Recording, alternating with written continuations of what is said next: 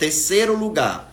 Qual é, nos últimos três anos, o terceiro tema que mais cai na prova de gônadas no TIM, no módulo de gônadas? Transgeneridade. Tá? Então, nos últimos anos, transgeneridade caiu mais que menopausa, transgeneridade caiu mais do que sobe, certo? Uma mudança enorme, assim, porque a gente tinha antes, acho que a primeira questão foi 2018, se eu não estou enganado, né? E de lá para cá a tendência foi realmente 2019, acho que não caía, aí 2020, 2021, 2022 caiu e caiu mais de uma questão na prova.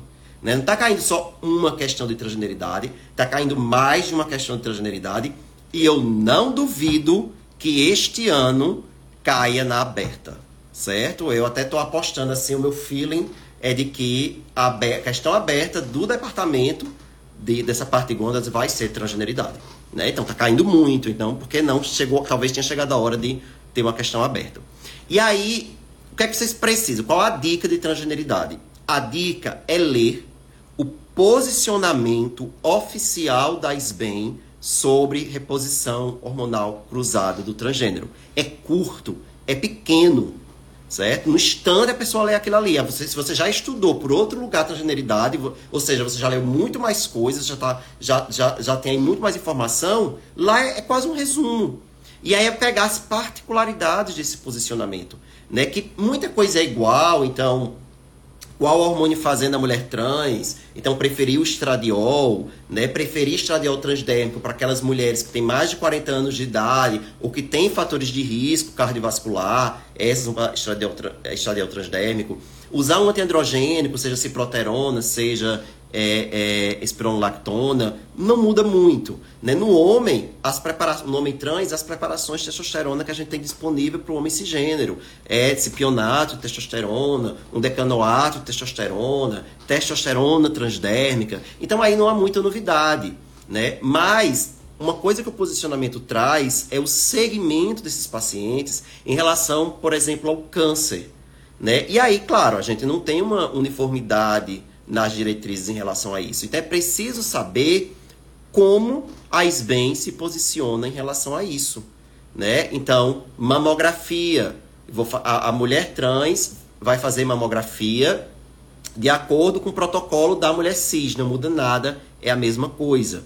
Certo? Homem trans, se o homem trans não fez mastectomia, também deve fazer a mamografia. Então, ali nos seus 50 anos, as mulheres vão ter que estar fazendo a mamografia. Câncer de próstata, mulher trans, rastreio é igual ao homem cisgênero, porque a mulher trans continua com a próstata mesmo após a cirurgia de transgenitalização, a próstata não é retirada, continua lá. Então saber esses detalhes. Colpocitologia oncótica, se a mulher tem relação com penetração, a mulher não, no caso aqui o homem trans, né? Se o homem trans tem relação com penetração peniana, então deve realizar a colpocitologia oncótica. Se não há, penetração, né, ou também com objetos compartilhados, também deveria fazer. Se não há esse tipo de penetração na, na, na, na vida sexual, então não há necessidade.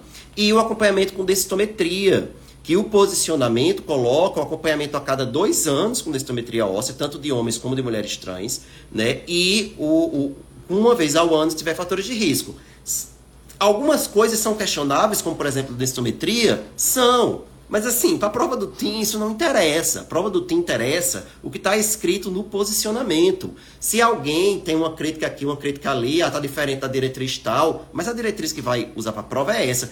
E por que, eu, que, eu, tô dizendo que é ela que vocês devem ler? Porque a própria questão de transgênero eles colocam de acordo com o posicionamento da, de transgênero 2019, da SBEM. Então, é ele que vocês têm que ler. É eles que vocês têm que focar para fazer a prova e não errar a questão certo? Como eu estou dizendo, até eu estou até apostando esse ano que vai ser questão aberta, vai ser transgênero, tá? Então fica aí a dica, já que é algo que está caindo tanto, ok?